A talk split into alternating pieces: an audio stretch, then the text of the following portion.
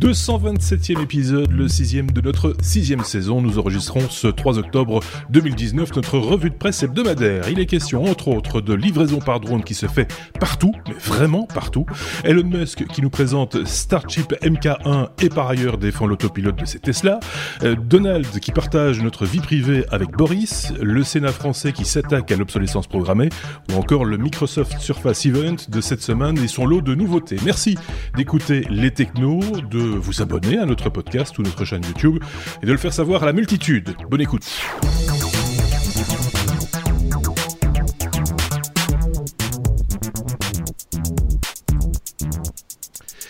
Et pour cet épisode, nous avons avec nous euh, ce duo.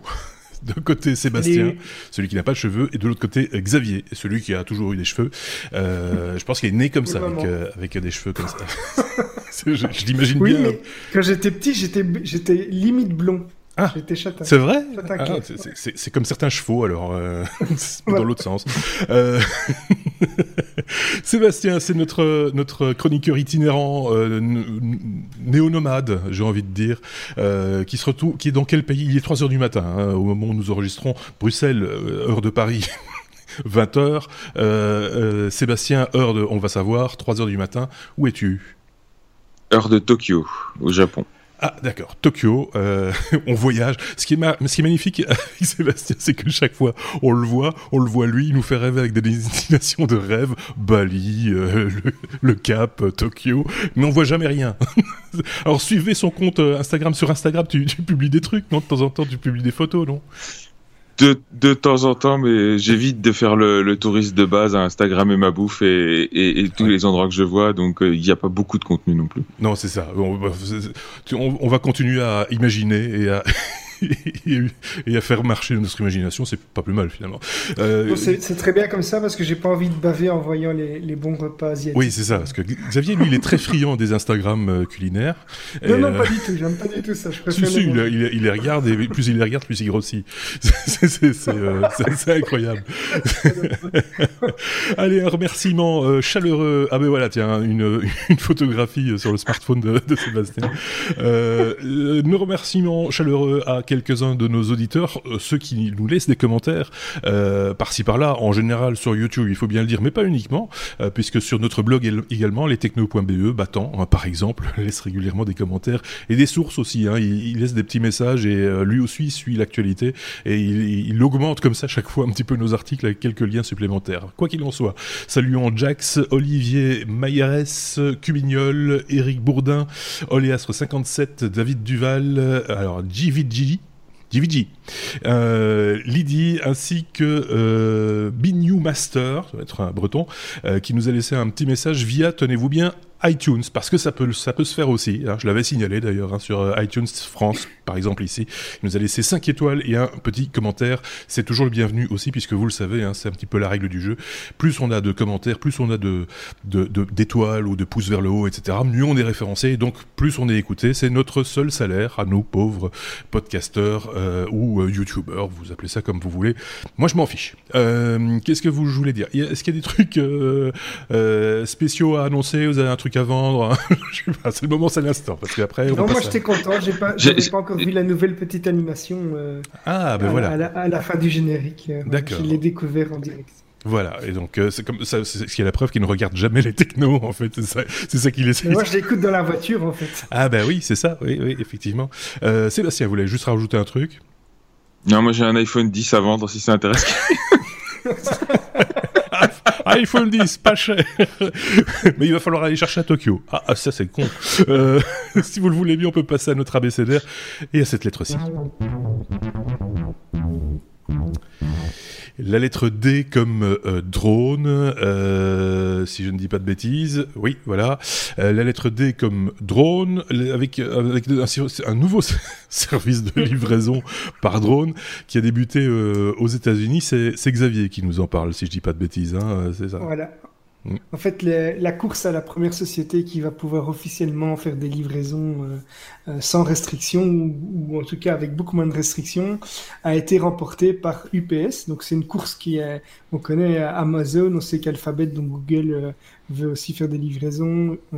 Euh, et UPS et sa filiale UPS Flight Forward sont les premiers à avoir annoncé l'obtention du permis PART 135 standard de la FAA, qui est l'autorité de régulation de l'espace aérien aux États-Unis. Et donc c'est la première qui obtient le permis et ça va leur enlever les restrictions telles que un vol euh, limité de drones, donc ils vont pouvoir faire voler autant de drones qu'ils veulent. Ils vont pouvoir faire voler des drones avec des charges de plus de 24 kg, ce qui est quand même déjà assez conséquent. Et ils vont même pouvoir voler euh, la nuit, ce qui est en, en, en Belgique, en Europe, euh, est, vraiment exceptionnel. Mhm. Il y a, je pense qu'il n'y a, a, vraiment pas beaucoup de pays qui autorisent le vol de drones la nuit. Alors UPS, ils utilisent des drones euh, que j'ai découvert en fait avec euh, avec euh, cette annonce. C'est les drones Maternet M2. C'est des, drones qui sont esthétiquement euh, assez bien réussis. Ils ont l'air assez, euh, assez solides. Et on voit qu'il y a des logiciels qui sont gérés dans le cloud où vraiment les drones vont éviter toutes les zones, tout ce qu'on appelle les, les no-fly zones, hein, donc les mmh. zones pour lesquelles on, on, le survol est interdit. et donc, je pense que c'est pas eux qui gèrent spécialement tout ce qui est algorithme pour, pour le vol, mais donc ils utilisent ces drones qui peuvent faire une livraison d'un point A à un point B en évitant toutes les zones euh, restreintes. Et pour le moment, ils utilisent ça sur le campus de l'hôpital euh, Wake Mehed Raleigh en Caroline du Nord. Euh, mais le patron a déjà annoncé qu'ils allaient faire d'autres usages bientôt. Et pendant ce temps-là, en Ohio, la police, elle, elle a publié des images de surveillance d'une prison où un détenu a reçu lui aussi un colis. Alors je pense qu'ils n'ont pas eu les, les, le permis de, la FAA, mais il s'est fait larguer un colis au-dessus de la cour d'exercice et apparemment, on, on, voit ça dans une vidéo. Mmh. Apparemment, la police annonce que c'était un, il s'est fait livrer un portable et de la marijuana. Mais cette fois-ci, on ne sait pas si c'est pour un usage médical. Un petit doute, moi, euh, sur, sur, cette question-là, euh, très, très, très, honnêtement. Euh, c'est, il fallait s'y attendre, hein, il fallait que ça arrive un jour. Je veux dire, c'est, ça paraît assez. C'est assez... clair que c'est pas la première fois que ça arrive. Hein. Ouais, non, c'est clair. alors, on voit souvent hein, les cours quand, dans les prisons qui sont. moi, j'ai vu ça, enfin, il y a ça en Belgique en tout cas, j'imagine c'est le cas aussi dans d'autres pays où on ouais. a mis des filets pour éviter justement qu'on puisse lancer des choses de l'intérieur vers l'extérieur ou inversement. j'imagine que là, ça va être le cas aussi. On va, oui, ça va. Ça, ça va être de plus en plus restric restrictif. Et donc, euh. Je pense que là, c'est parce qu'on a, des, a des images, mais c'est certainement déjà arrivé auparavant. Oui, oui, c'est sûr. Et puis, ouais. c'est pour, voilà, c'est pour l'anecdote avec la livraison. Mais...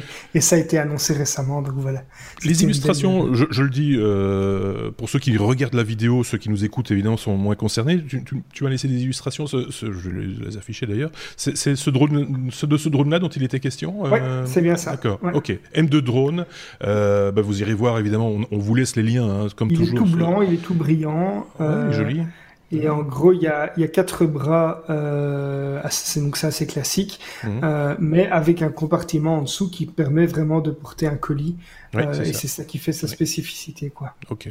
Ben, euh, on, on, laisse comme toujours hein, les adresses euh, des sites web de nos sources euh, sur le blog lestechno.be, mais vous les trouvez également en description de la vidéo sur YouTube, sans aucune difficulté, ou dans la, dans, dans la, allez, la publication du son sur SoundCloud. Je le rappelle, Xavier l'a découvert cette semaine aussi.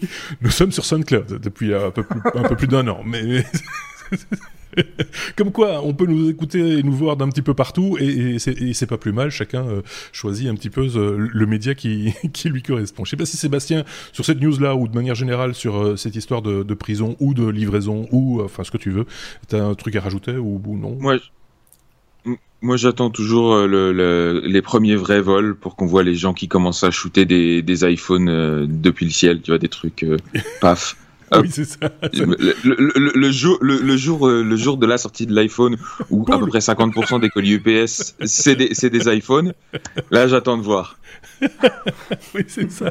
C'est la, la, sortie des iPhones du, du magasin. des types avec des filets derrière. Ça va arriver, ça. Un de ces quatre, ça va arriver. J'en suis, suis à peu près certain. Ah, mais pourquoi tu crois qu'il revend son iPhone? Oui, c'est ça. Euh, eux, comme euh, espace, bah oui, c'est Bella. Alors, on parle, on parle espace, mais on en aurait, je pense, de toute façon parlé. C'est dans l'actualité de la semaine, hein, cette présentation, cette conférence de presse même qu'a organisé euh, Elon Musk devant. Euh, euh, alors, c'est plus la Big Falcon Rocket ou je sais plus comment il l'avait appelé, euh, ça, ça, ça, porte un autre nom, c'est Starship MK1 maintenant, c'est ça l'idée, hein, euh, si je dis pas de bêtises. alors pour être plus précis, la BFR, donc la Big Falcon ou Big Fucking Rocket, euh, c'est le, véhicule dans son ensemble en comptant ah les deux étages. Euh, ici, le, le, prototype qui a été euh, présenté, c'est uniquement le deuxième étage, donc ce qu'on appelle le Starship. Le mhm. premier étage étant appelé le Super Heavy, donc c'est le, le, booster en gros. Mhm. Et, euh, et, donc le, le, Starship, ce sera le, le, véhicule orbital et le véhicule qui a priori devrait aller jusqu'à Mars euh, et jusqu'à la Lune dans un premier temps.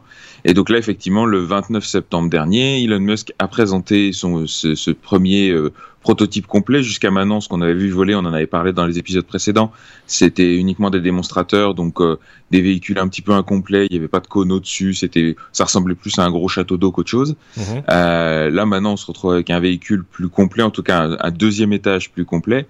Euh, et euh, avec déjà trois moteurs en dessous, euh, sachant qu'à à terme il devrait en compter six, puisqu'il y aura trois moteurs atmosphériques et trois moteurs euh, vides, optimisés pour le vide.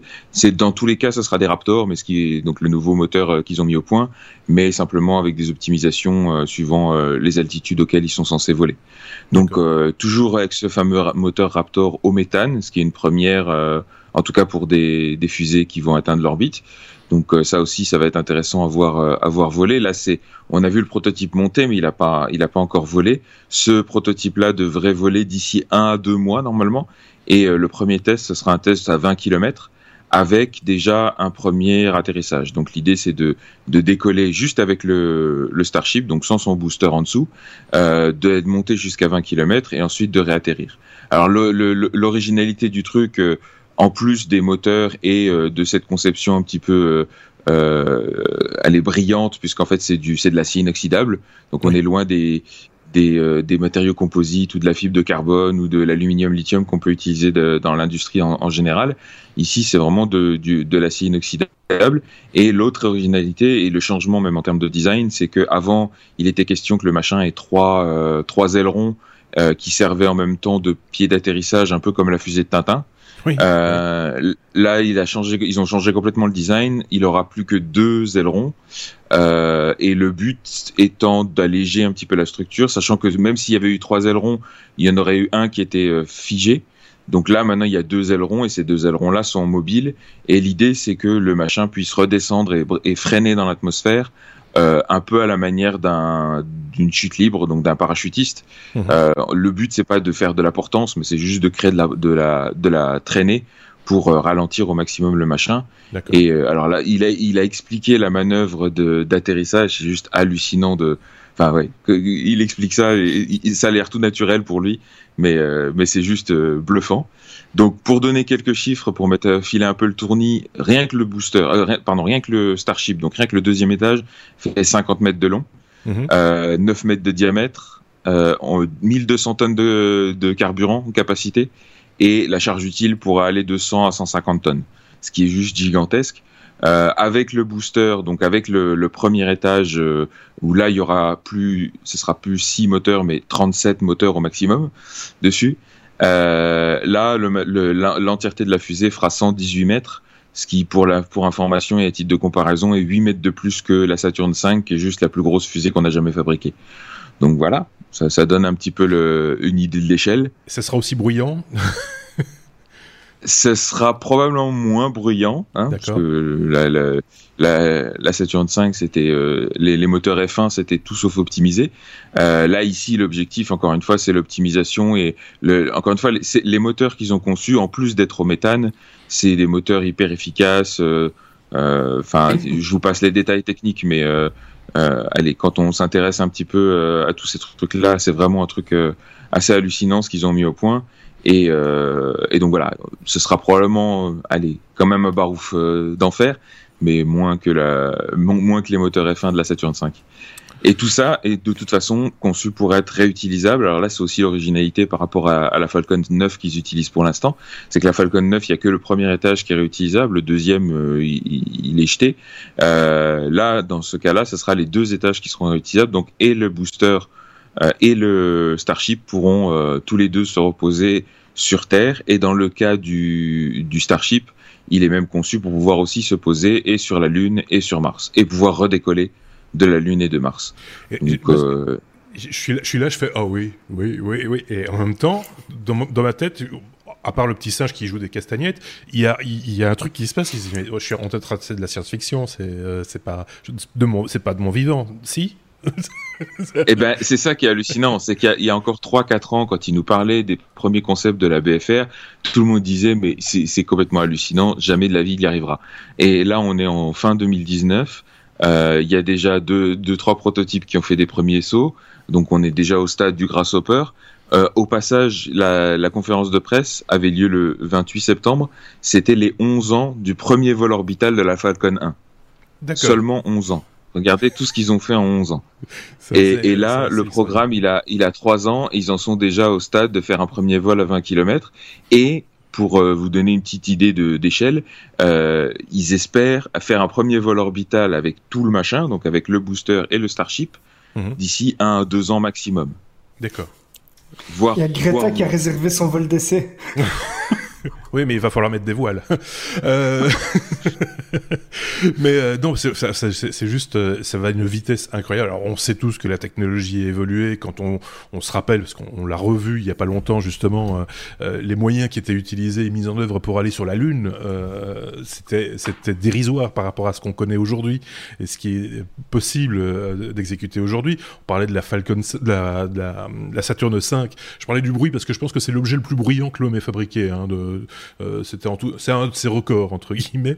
Euh, et, la pression acoustique issue de de, de, ces, réacteurs était euh, tellement était assez impressionnante aussi. Juste pour l'anecdote, je, je sais pas si je l'ai déjà raconté parce que je, l'aime bien quand même bien.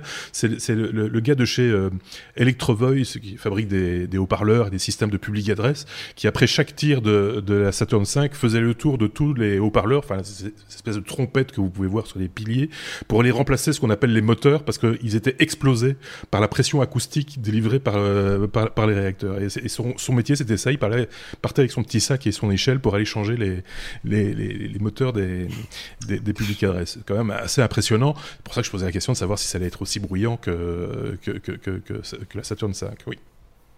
Ouais, et, et, tu parlais aussi de, de la vitesse d'exécution. Euh, y a, y a, J'ai mis en lien dans les, dans les sources de, de, de l'épisode euh, une interview qu'il a fait avec Tim Dodd, un, un YouTuber qui fait une chaîne qui, s'appelle qui est géniale, qui s'appelle Everyday Astronaut, et, euh, et dans laquelle il explique un petit peu comment ils font pour aller aussi vite dans la conception de, de, de tout ça.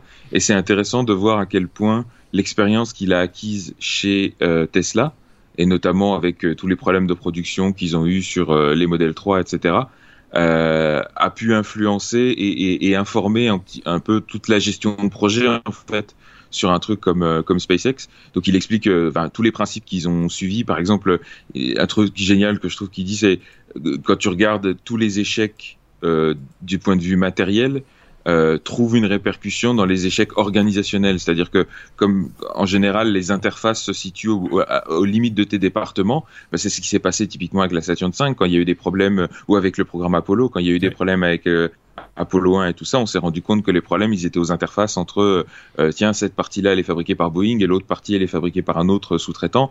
Et à l'interface, ça se passe mal. Donc là, ce qu'ils ce qu'ils essayent de faire chez SpaceX, c'est de tout intégrer, de tout maîtriser et sans arrêt de remettre leur euh, leur conception et leurs contraintes euh, sur la sur la table pour dire là, là par exemple au départ ils étaient partis sur la fibre de carbone. Ils s'étaient imposé cette limite. Ils se sont rendus compte que la fibre de carbone c'était 50 fois plus cher que le que la, la tôle en gros, quoi, enfin que l'acier inoxydable. Et puis euh, ils ont complètement changé leur design, ils se sont pas interdits ça, et c'est grâce à ça qu'ils arrivent à avancer toujours de, de, plus en plus vite. Donc c'est assez hallucinant aussi de, les leçons qu'ils ont tirées en termes de d'organisation.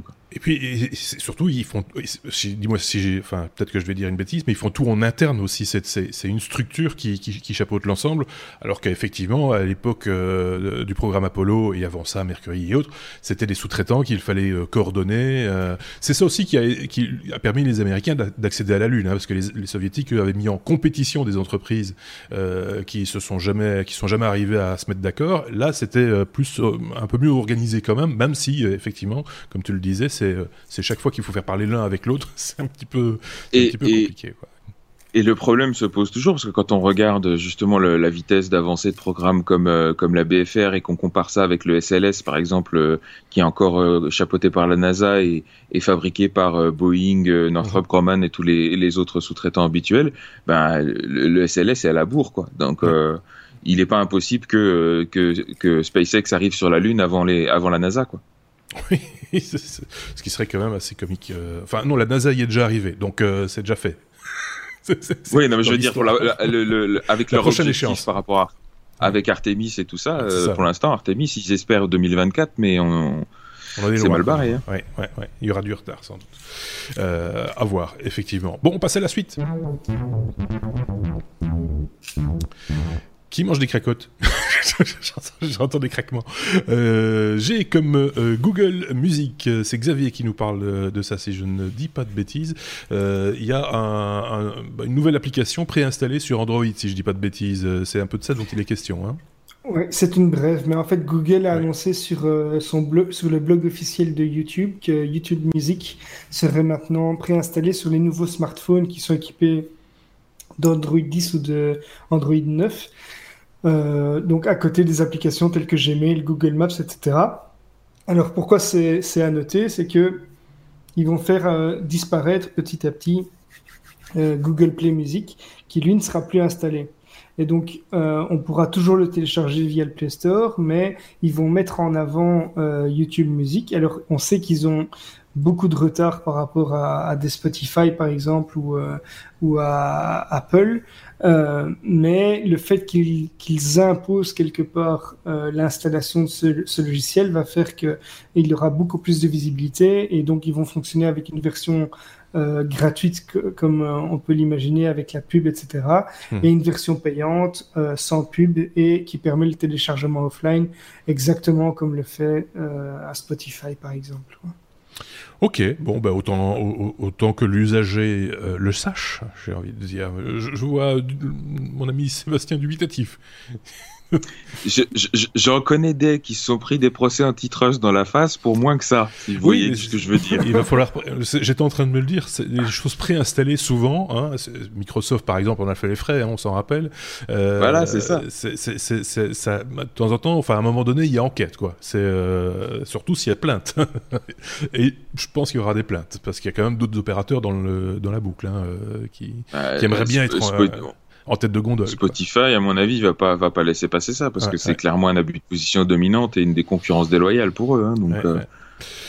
en, même temps, je, je, je, je, ne connais pas la réponse, hein, donc c'est une vraie question. Sur, euh, sur euh, iOS, est-ce que le iTunes est, préinstallé ou pas sur les, les iPhones, par exemple? C'est une vraie réponse. Je connais pas la question, mais oui. il me semble. Hein, J'imagine que oui. je, pense même que l'application euh, podcast est, maintenant installée par défaut euh, à l'installation. Mais euh, je pense, je ne suis pas sûr. En tout cas, les, logiciels habituels, on va dire, de la marque sont, installés, mais tu peux les désinstaller.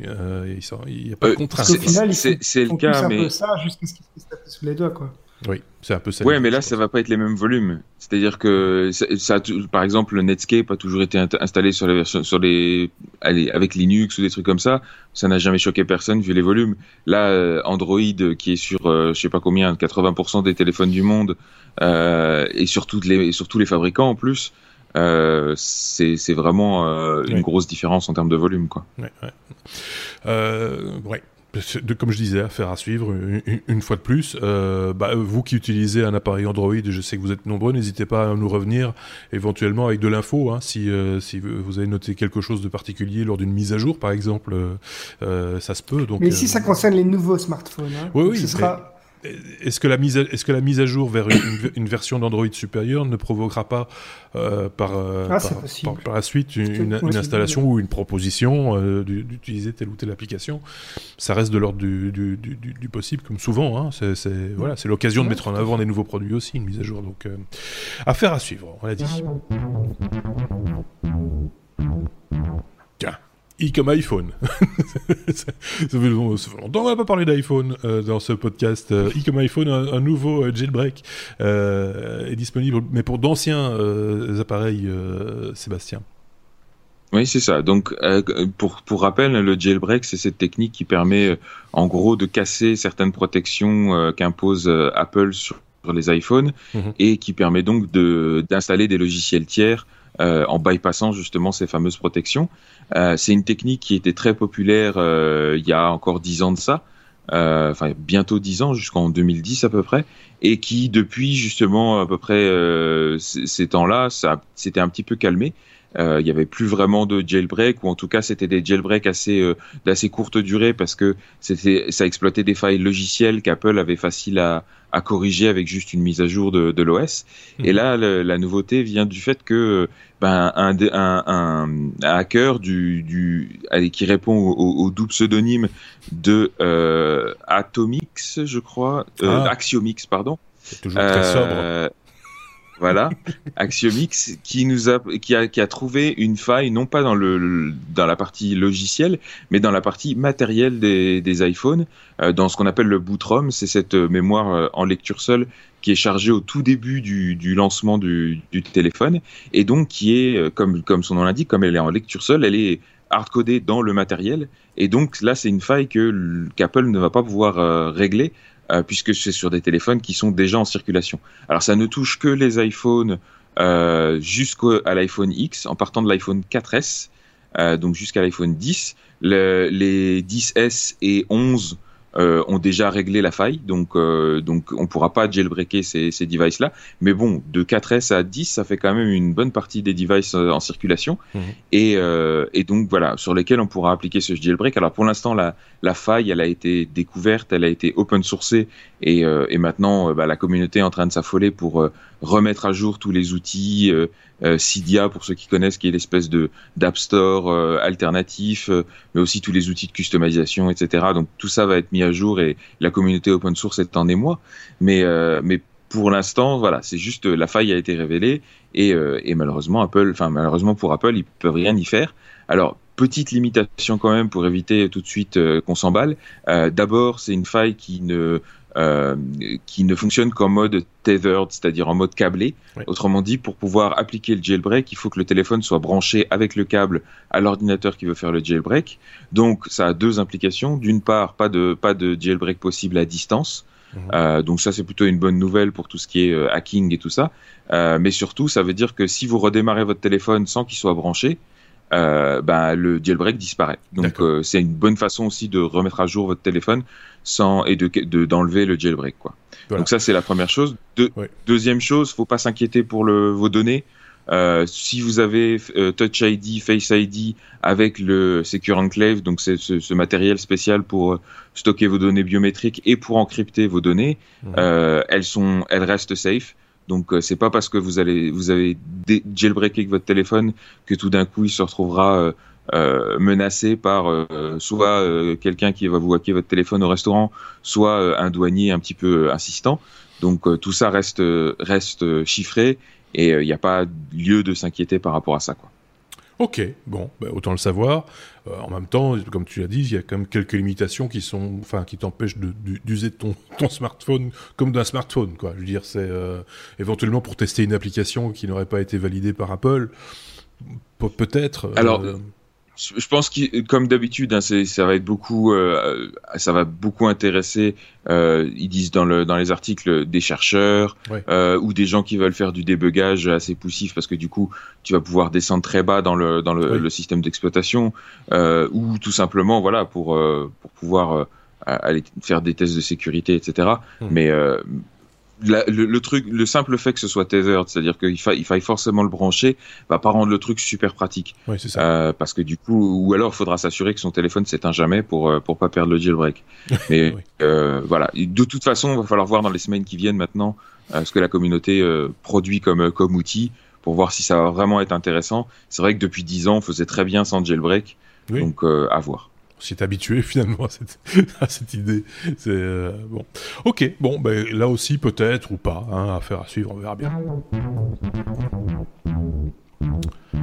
Ah Bah oui, c'est l'occasion, puisque Sébastien est des nôtres, euh, de parler de Libra, euh, cette euh, crypto-monnaie proposée par, par Mark Zuckerberg, j'allais dire par Facebook, mais c'est, plus large que ça, hein, je dis pas de bêtises, Sébastien. C'est, pas que lui en plus, c'est un consortium, on va dire. et, c'est ça. Et, voilà. Et on en parle régulièrement, on en a parlé encore il n'y a pas tellement longtemps avec, avec Thierry, puisque lui, vu de Suisse, bah, il a aussi des informations qui viennent du secteur bancaire, qui s'affole un petit peu hein, euh, euh, de ce côté-là également. Donc des informations sur le Libra, on n'en a pas tous les jours, mais on en a un peu régulièrement, on va dire. Hein.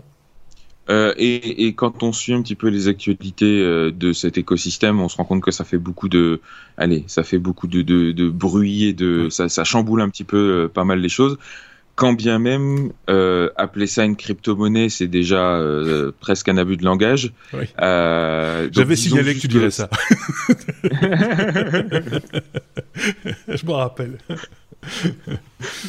Donc, disons la monnaie que propose de créer Facebook, euh, qu'elle avait annoncé en juin pour pour un rappel, donc juste avant juste avant l'été, et qui entre temps a déclenché beaucoup de, de, réactions assez épidermiques à la fois de la part des banques centrales, des gouvernements, et plus récemment, par exemple, même le, ministre des Finances français Bruno Le Maire, qui euh, qui avait annoncé euh, publiquement dans une conférence de presse enfin dans un discours pour l'ouverture d'une conférence, euh, qu'il allait euh, purement et simplement bloquer euh, le Libra dans, dans le, sur le sol européen.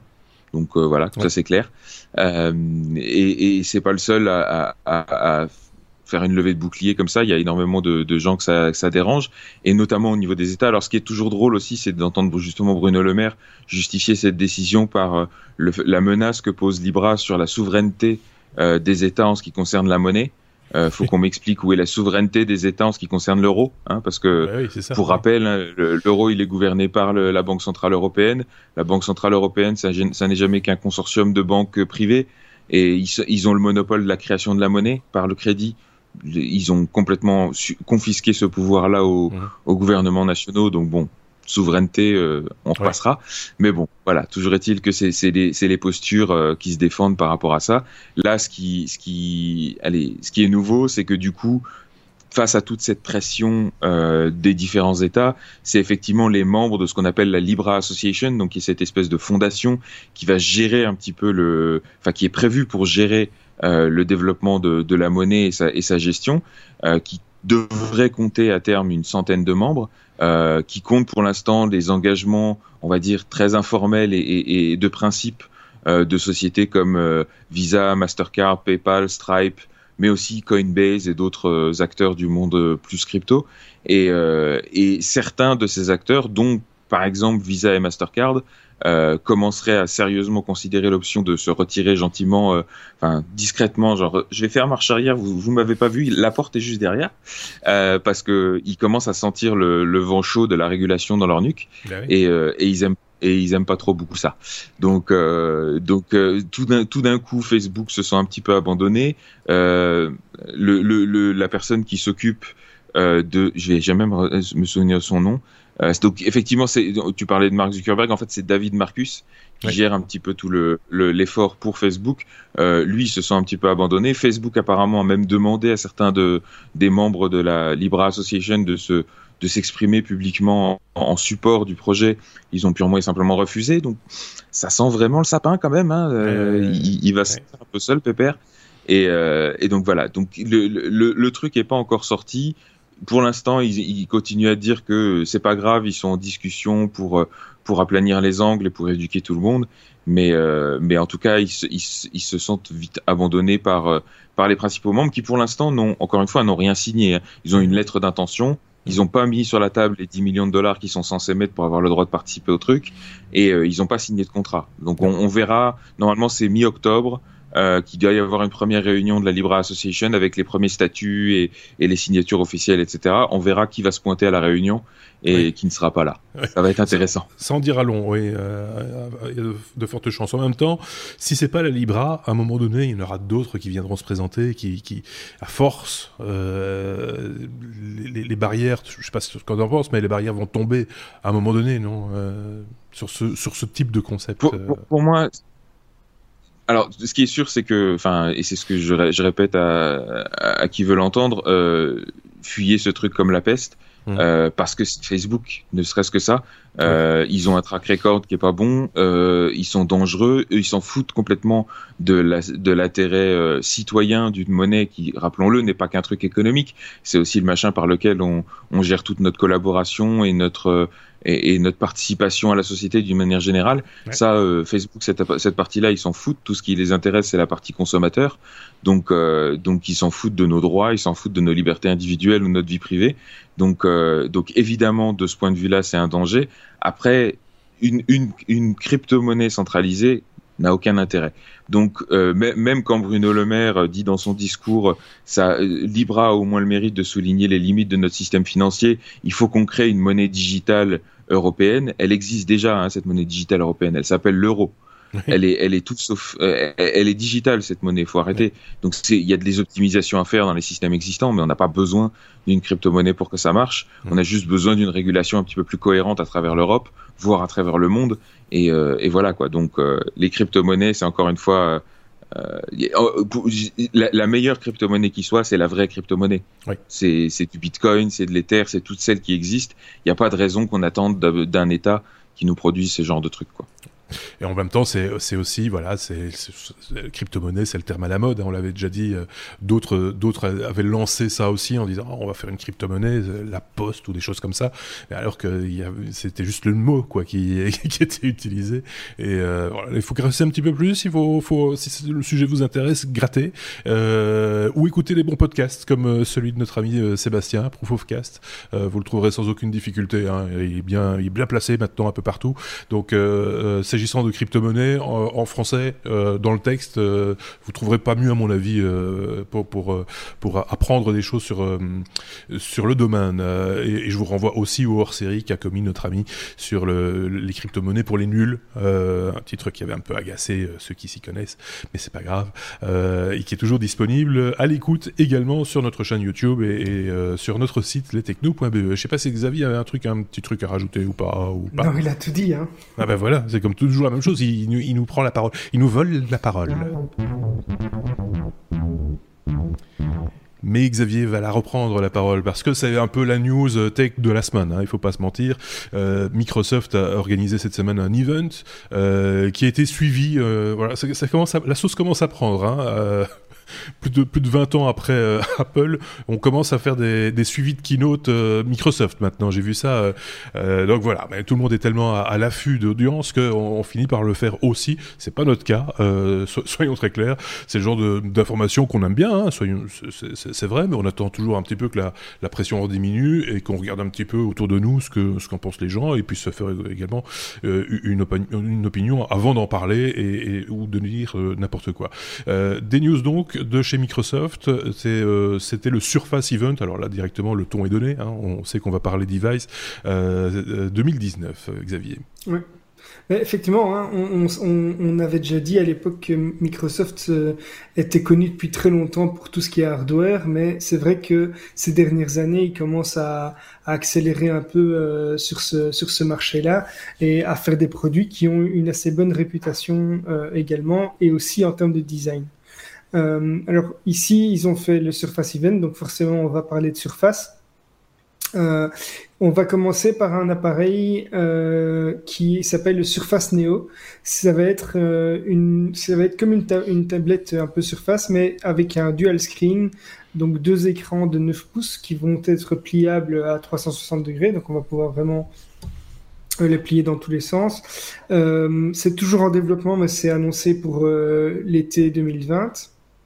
Alors il y a un clavier qui va pouvoir se poser sur l'écran, ou bien on va pouvoir utiliser un clavier logiciel, et il y aura également une espèce de touch bar sur ce clavier qui va être baptisé la Wonder Bar. Et la particularité, c'est que cette, euh, nouvelle euh, Surface Neo va tourner sous Windows X. Alors Windows X, euh, et plus, plus particulièrement Windows 10 X, donc 10X, c'est une nouvelle version de Windows 10, mais pour les appareils à double écran. Donc c'est un OS qui a été développé spécialement pour, prendre, pour prendre en compte la gestion et les fonctionnalités propres à des appareils à double écran, euh, comme le Surface Neo que je viens de, citer. Alors, cet appareil va être basé malgré tout sur euh, Intel et donc un processeur Intel, donc tous les softs normaux qu'on connaît vont pouvoir fonctionner. Donc euh, l'environnement va rester similaire, c'est vraiment plus des fonctionnalités euh, supplémentaires qui vont être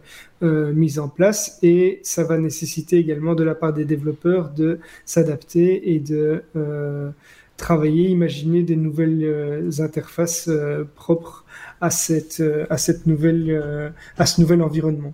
Mhm.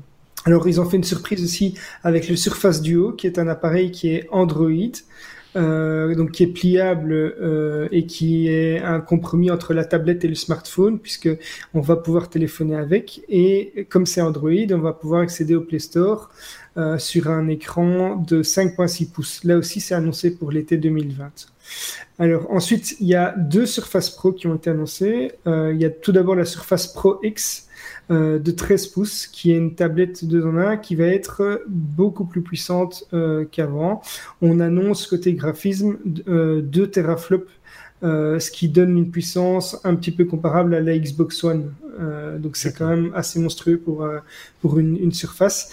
Alors en, dollars, ça sera 999 dollars, mais j'ai vu j'ai vu passer, je crois, un prix en euros qui devrait être de l'ordre de 1000, un peu moins de 1200 euros dans ces zones-là.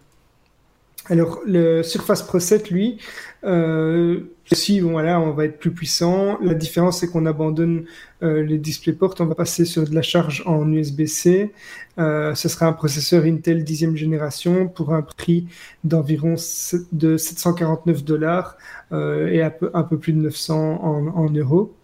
Alors, ils ont présenté également des écouteurs pour la Surface, donc c'est les Surface Earbuds, mhm. euh, donc des écouteurs sans fil, avec une autonomie de 24 heures, euh, avec son rangement qui permet la charge. Et là, apparemment, c'est une autonomie qui est euh, assez élevée pour des, écouteurs sans fil. Je ne sais pas du tout comment on peut comparer ça aux écouteurs de, de l'environnement Apple, mais euh, voilà, c'est, ça a l'air assez, assez euh, important. Et puis il y a la Surface, le Surface Laptop 3, qui est donc le laptop euh, Microsoft, qui, qui va être dispo en 13 pouces et en 15 pouces avec de l'Intel Icy Lake quad-core 10e génération. Il, va il est annoncé par Microsoft comme étant trois fois plus puissant que les MacBook Air actuels, et ils ont modifier une chose. Donc, le, Surface Laptop a été connu pour avoir un, revêtement Alcantara qui donnait un certain niveau euh, de confort quand on le touchait, qui donnait un certain esthétique, euh, qui avait le défaut quand même de salir euh, assez vite par contre, et surtout qui avait reçu une très mauvaise cote sur des sites comme iFixit, si je ne me trompe pas, qui donne une, notation sur le, la facilité de réparation de l'appareil, et donc ils ont décidé de se faire quitte de ça pour faciliter le, la réparation. Et ces deux versions vont être disponibles à 999 et 1199 dollars. Donc voilà, ça c'est pour les annonces un petit peu, c'est assez chiffré et matériel, mais voilà. Je me rappelle bien de cette histoire de, parce que c'était tout était pris dans de la colle en gros. Hein. Euh, vous ouvriez l'appareil, il y avait moyen de rien, rien démonter. réparable, et rien n'était réparable. C'était une couche de colle avec des composants dedans. C'était une horreur euh, complète et, euh, et ça avait été, je pense, un record dans les, dans les, les, les, notes négatives chez iFixit. C'est ce qui m'avait refroidi à l'époque parce que je m'étais intéressé au Surface Laptop qui était vraiment, qui avait l'air vraiment un bel appareil. Hein. C'est un bel appareil, ça fonctionne plutôt. Enfin, moi, j'en vois fonctionner autour de moi et les gens semblent plutôt contents. Peut-être la connectique avec le clavier qui est pas toujours, euh, enfin, qui peut des fois être un petit peu déficiente et agacer son monde. Ouais, mais ça, il euh, semble avoir corrigé aussi. Voilà, parce que ça, c'est aussi important. Hein. Dès le moment où tu fais une proposition comme celle-là, où ça se clipse, c'est un peu magnétique, euh, facile, etc. Si à un moment donné ça marche plus, ça, c'est genre de truc. T'as, as, juste, juste avant une réunion, t'as juste envie de balancer le truc à travers la fenêtre, quoi. C'est, euh, c'est, pour devenir fou, euh, soyons clairs.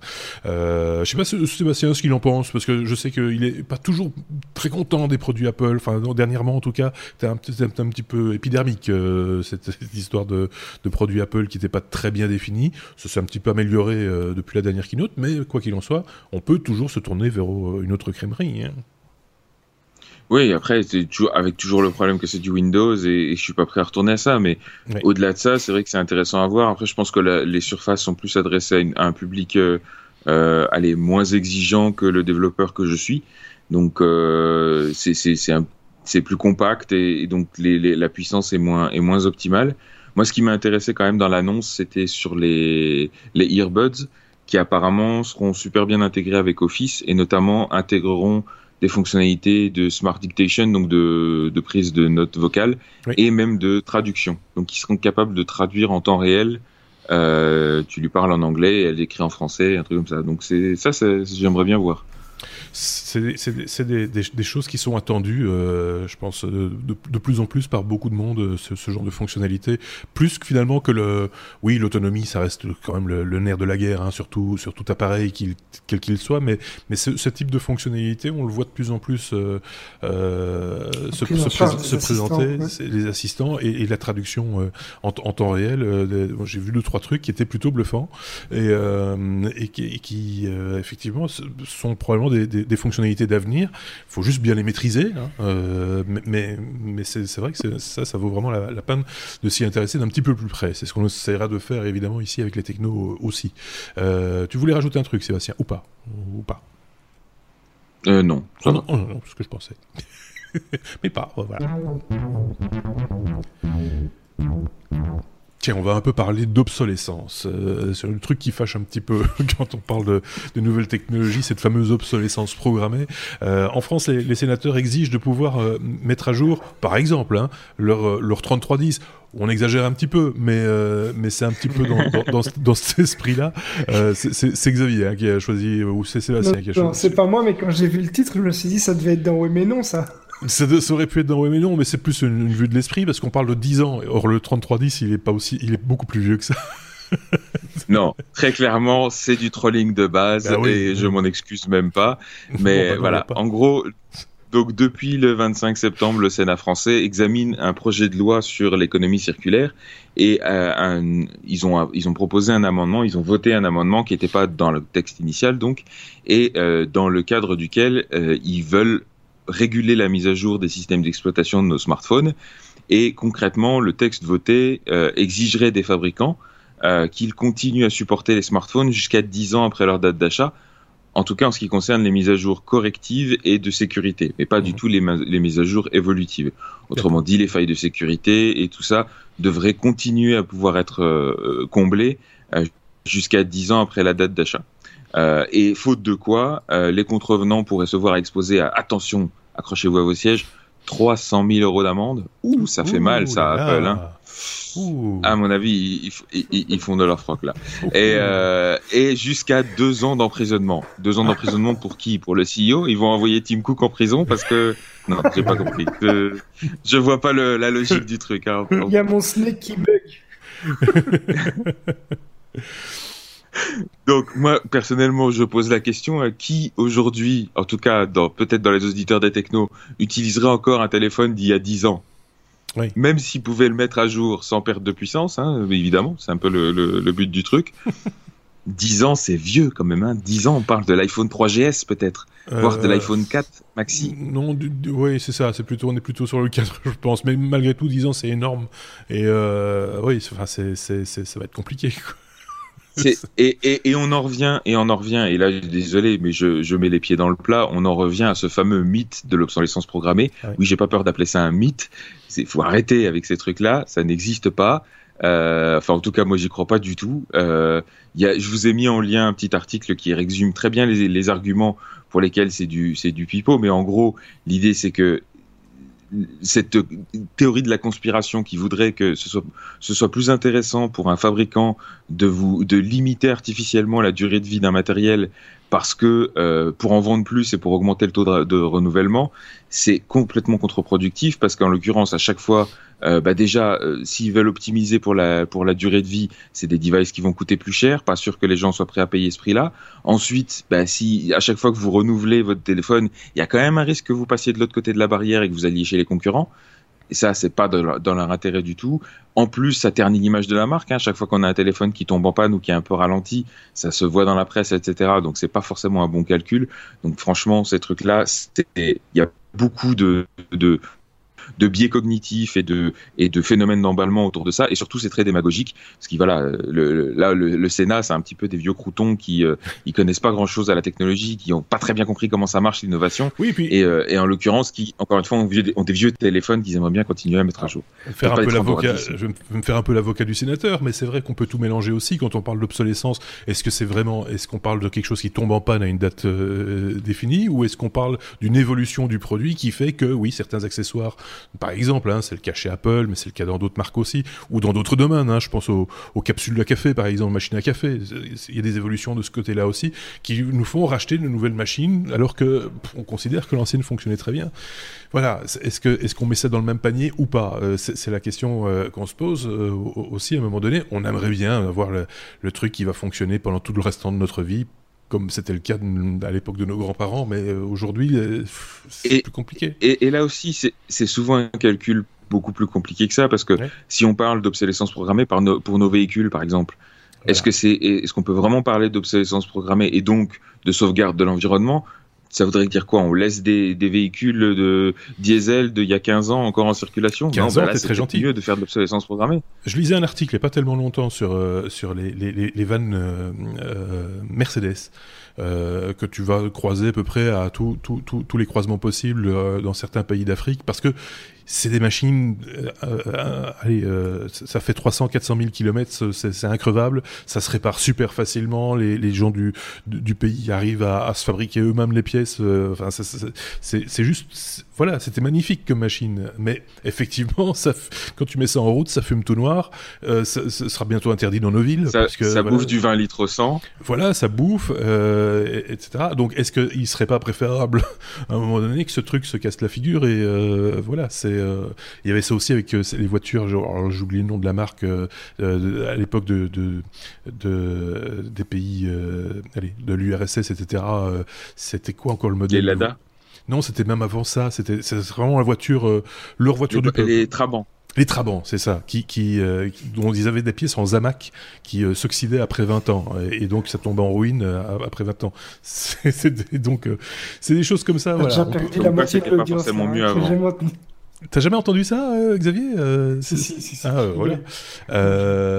et donc, on, peut, on, peut, se poser la question de savoir si c'est pas préférable que ça, ça meure un jour ou pas, ou alors que, ce soit évolutif. moi, je, plaide plutôt pour des. Au, minimum, au minimum, on peut se poser la question de la pertinence de ce genre de débat. Est-ce que c'est vraiment là-dessus qu'il faut insister, qu'il faut mettre autant d'énergie, alors qu'il y a d'autres, il y a d'autres régulations, d'autres réglementations qui seraient beaucoup plus utile dans une, dans une perspective d'économie circulaire. Quoi. bien sûr, mais sur, sur, euh, sur le, le, le développement euh, industriel d'un objet, quel qu'il soit, euh, technologique ou, ou, autre, comment est-ce qu'on peut le penser pour que demain, plutôt que de tout jeter, on en garde quand même un petit bout qui, voilà, tu vois, qui, qui, qui, ne doit, on doit soit pas obligé. Un truc que j'ai toujours trouvé idiot, par exemple, avec certains appareils électroménagers, c'est que on perd chaque fois le câble d'alimentation, alors qu'on pourrait le garder.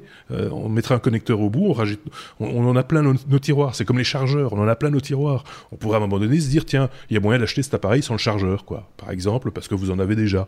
Euh, c'est des choses comme ça qui peuvent un petit peu faire évoluer le, le, le, peut-être. On verra bien dans l'avenir, hein, si on est encore en vie. Parce que, bon, voilà, c'est jamais. Hein. Pas me voler ma vieillesse non plus. Euh, T'es comme euh, Tesla. c'est une question de Tesla. Euh, et donc, si on parle de Tesla, ça, c'est une information pour, euh, pour, euh, pour Sébastien. Hein. Je, sais que, je sais que Xavier te l'a laissé, celle-là. en préparant. Merci, Xavier. Voilà. C'est donc. L'autopilote, euh, enfin, il y a une nouvelle fonctionnalité qui vont autour des nouvelles versions de Tesla, parce que les, voilà, les Tesla se mettent à jour, par exemple. Hein. On ne remplace pas le moteur, on remplace le software, ce qui est quand même une évolution intéressante aussi. Mais des fois, il y a des petits trucs comme ça qui se passent euh, et qui sont pas attendus. Voilà, donc euh, Tesla a, récemment lancé une mise à jour à distance, parce qu'effectivement, ils peuvent faire de la mise à jour OTA, c'est-à-dire over the air, comme on dit, mmh. donc de leur logiciel. Ici, ils ont sorti la version 10 qui est à la fois sur les modèles S, X et modèle 3. mais ceux qui avaient acheté un pack un petit peu premium avec des capteurs en plus et tout ça, ont bénéficié d'une nouvelle fonctionnalité qui s'appelle le Smart Summon. Alors c'est quoi le Smart Summon? C'est une évolution de la, de la, fonctionnalité de Summon qui existait déjà et qui permettait tout simplement de faire sortir sa voiture euh, automatiquement et sans la piloter soi-même d'une place de parking un petit peu exiguë et puis du coup de la garer aussi ou même de son garage. Donc euh, si vous avez un, garage un peu étroit, euh, vous rentrez, vous sortez la voiture sans être dedans, mais juste sur quelques mètres.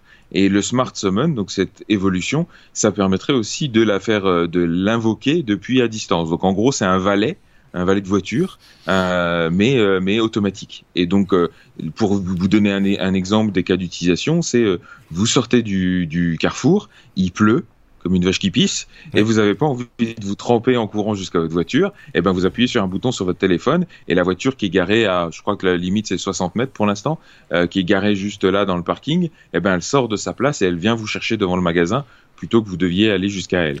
Euh, autre cas... Si je puis me permettre, c'est dommage cette limitation de distance parce qu'on pourrait la partager par exemple avec son épouse ou son époux et dire tiens, quand t'as pas plus dans la voiture, tu me le dis, je l'appelle. Évidemment, c'est vers la coupe de Michael Knight pour que ça marche? Oui aussi. Et voilà, et ça c'est l'autre cas d'utilisation, c'est Kit, viens me chercher. Oui, bon, ça, c'est c'est beaucoup plus pour la feignasse de base euh, que nous sommes tous. Mais voilà, donc le, le, ça c'est le, en théorie sur le papier, c'est les, les c'est ce que c'est censé faire. Effectivement, il y a des limitations. D'autres, la première limitation c'est la distance. Mhm. Deuxième limitation, c'est que il doit y avoir une ligne de vue directe avec le téléphone, puisque la, la voiture va chercher à viser, euh, à se rendre jusqu'au téléphone. Euh, maintenant, ça n'a pas empêché certains d'évidemment user et abuser de la fonctionnalité. À la base, c'est censé être limité à des, à des voies privées, hein, parce qu'il n'y a pas encore de législation pour utiliser ce genre de système sur les voies publiques. Ça n'a pas empêché les gens d'essayer de faire traverser la route ou des parkings surbondés euh, avec euh, avec ce système. Évidemment, la voiture rentre un peu, se met un petit peu en PLS parce qu'elle sait pas trop où aller et il y a trop de d'informations, d'obstacles et tout ça, donc ah, elle sait plus. Euh, et si vous regardez un petit peu les vidéos qui circulent, ce qui est même drôle, c'est de voir la réaction des autres euh, usagers euh, quand ils se retrouvent face à une voiture qui sort de sa place de parking sans personne au volant. Ouais. Euh, là, tout d'un coup, ça les fait flipper. Et donc, les autres voitures s'arrêtent quand elles voient ça. Elles savent pas trop comment réagir. Donc, du coup, la, la, Tesla s'arrête aussi. Et ils se regardent un petit peu en chien de faïence en disant c'est qui qui va passer en premier? Division par zéro. Très drôle. ah oui, non, c'est ça. C'est deadlock direct. Et, et, je pense que ça, évidemment, dans les, dans les tests, les tests en, en, en laboratoire ou, dans des cas bien, bien particuliers, l'algorithme de, d'intelligence artificielle, il n'avait pas été forcément prévu pour ça. Donc, c'est une fonctionnalité qui est en bêta, qui est en test. Évidemment, il y a eu quelques petits accrochages à faible vitesse, hein, puisque c'est, on parle de, parking, etc. Mais tout ça va servir un petit peu à faire avancer le schmilblick. Toujours est-il que la NHTSA, donc la, l'agence gouvernementale américaine qui s'occupe de la sécurité routière, a été euh, invoquée et va, va mener son enquête et en discussion avec euh, Tesla pour voir ce qui se passe. La bonne nouvelle, c'est que dans le pire des cas, Tesla peut juste désactiver la fonctionnalité à distance et, euh, et, et, retourner euh, au tableau pour euh, remettre un petit peu les choses au point. C'est juste une, allez, une, une, une, une, preview du futur, on va dire, de ce qui va arriver très rapidement maintenant. Et encore une fois, une, illustration de l'avancée de, de, Tesla dans, dans le domaine des, des véhicules autonomes. Sans que ce soit dommageable, tu as dit, c'est à faible vitesse, il faut vraiment, il faudrait vraiment, euh, enfin, il va pas y avoir d'accident mortel ou, même de dommages physiques sur qui que ce soit avec ce type de fonctionnalité. On a déjà vu ce, genre de, elle roule vraiment pas vite. Hein. Il faut, faut, il faut arrêter de. Mais, mais voilà, ça dépend un petit peu comment on réagit euh, face face à ça. C'est il, y a eu quelques rapports de, euh, de percussions euh, au niveau du pare-choc ou euh, un gars qui soi-disant a voulu la sortie du garage et puis elle a, elle a tapé dans le côté du garage. il y a pas, y a, apparemment, il y a personne qui a été blessé pour l'instant et, et il y a eu des cas de frustration parce que encore une fois, il y a ces trucs où la voiture s'arrête, on sait pas ce qu'elle fait, on sait pas où elle va et visiblement elle, elle, elle, est, elle est perdue un peu elle-même. On dirait un petit peu une, une mamie qui a un petit peu perdu la boule. Donc euh, voilà, c'est très drôle. C'est vrai, c'est vrai que ça nous arrive aussi, même avec des humains, hein, des fois, euh, des gens qui oublient euh, que dans quel sens fonctionne la priorité de droite, par exemple, et tu avances, ils avancent, tu avances, ils avancent, et puis ça, ça, ça, s'arrête et c'est, exactement. voilà, c'est quoi? Si tu y vas ou tu y vas pas C'est, voilà, c'est le genre de truc, ça peut arriver. Et ça illustre encore une fois le fait que le plus compliqué dans la transition vers les véhicules autonomes, c'est la cohabitation entre les intelligences ah, artificielles et les sacs à viande. Voilà, c'est voilà, un peu ça l'idée. Le, le jour où on enlèvera complètement les sacs à viande, il n'y aura plus de problème. C'est le facteur humain qui prend toute sa dimension euh, dans, ce cadre-là, c'est clair. Bon, ben voilà, affaire à suivre, comme on dit dans, dans, ces cas-là. Mais tu vois, l'argument de rentrer, sortir de son garage euh, quand on a un garage trop petit ou que le plafond est trop bas et qu'on va pas pouvoir ouvrir les portières parce que c'est des, des, portières papillons, hein, euh, par exemple, ben ça c'est un bon argument, je trouve. Euh, ça, voilà, comme toujours, dans ce cas-là, on dit un, argument qui tient la route. bon, allez. V. Euh, v. Comme euh, vie, euh, vie, privée. Euh, alors là, ça, c'est le genre, genre d'info qui me fait toujours bondir. parce que plein de gens vont dire Oh, c'est pas grave, moi j'ai rien à reprocher, c'est bon. Hein. Les USA et la Grande-Bretagne auront accès à vos messages et pas à n'importe quel message. C'est qui qui nous en parle? C'est Xavier. En fait, c'est un traité qui a été conclu entre les États-Unis et la Grande-Bretagne, la Grande-Bretagne, pardon, qui devrait être prêt d'ici fin octobre euh, et qui vont les autoriser, en principe, à accéder aux communications sur euh, Messenger, WhatsApp et les autres euh, réseaux sociaux, donc les messageries des réseaux sociaux. Alors, les, les services des renseignements britanniques, ils auront accès aux communications cryptées euh, donc chiffré sur les, les, réseaux sociaux en cas d'enquête sur des actes criminels comme le, le, terrorisme ou la pédophilie par exemple. Alors ils ont ils ont d'autres accords entre eux puisque par exemple les États-Unis et les Royaumes-Unis n'enquêteront pas sur leurs citoyens respectifs et de même les informations par exemple que la Grande-Bretagne va transmettre aux États-Unis États-Unis euh, ne seront pas utilisées comme preuve pour condamner quelqu'un à mort. Alors euh, il y a, y a d'autres euh, d'autres éléments, c'est que ils, ils, ont, par exemple, une des réactions de Facebook qui euh, a déclaré que s'ils veulent faire ça, ça nécessite des backdoors, c'est-à-dire des, des portes d'entrée euh, qui permettent de euh, déjouer le chiffrement bout à bout, puisque en gros, le but du, le but du chiffrage de bout à bout, c'est juste éviter à ce que le fournisseur d'un service comme WhatsApp puisse visionner les messages. Donc, WhatsApp a annoncé que le chiffrement était de bout à bout. Ça veut dire que si moi j'envoie un message à quelqu'un d'autre de mes contacts, en principe, il n'y a que ce contact qui va pouvoir lire le message. Les, le fournisseur d'accès est censé euh, voir un message chiffré et donc il peut voir le contenu du message, sauf qu'il ne sera pas le déchiffrer. Ça va être un message codé entre guillemets euh, pour eux. Donc euh, ça veut dire qu'il y aurait des, du coup, des, des backdoors qui seraient peut-être encore laissés par ces fournisseurs-là.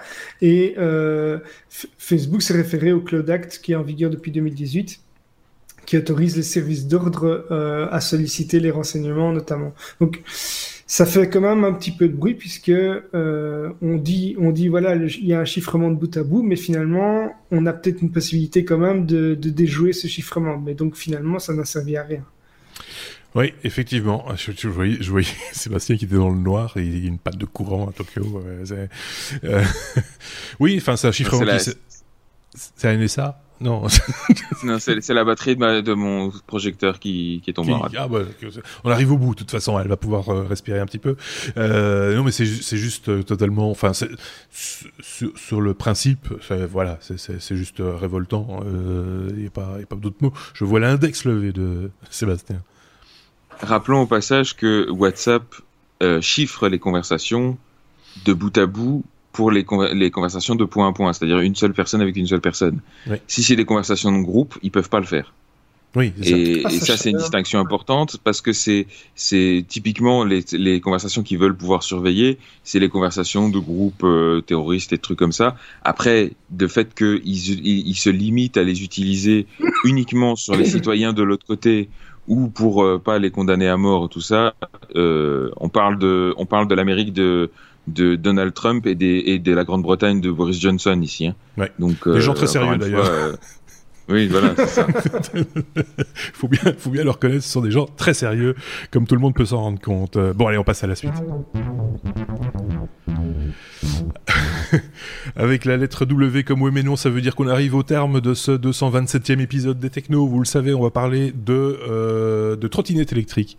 Euh, parce que là, il y a vraiment une, matière, une fois de plus, à, j'allais dire, à s'énerver, pousser un petit coup de gueule, euh, éventuellement.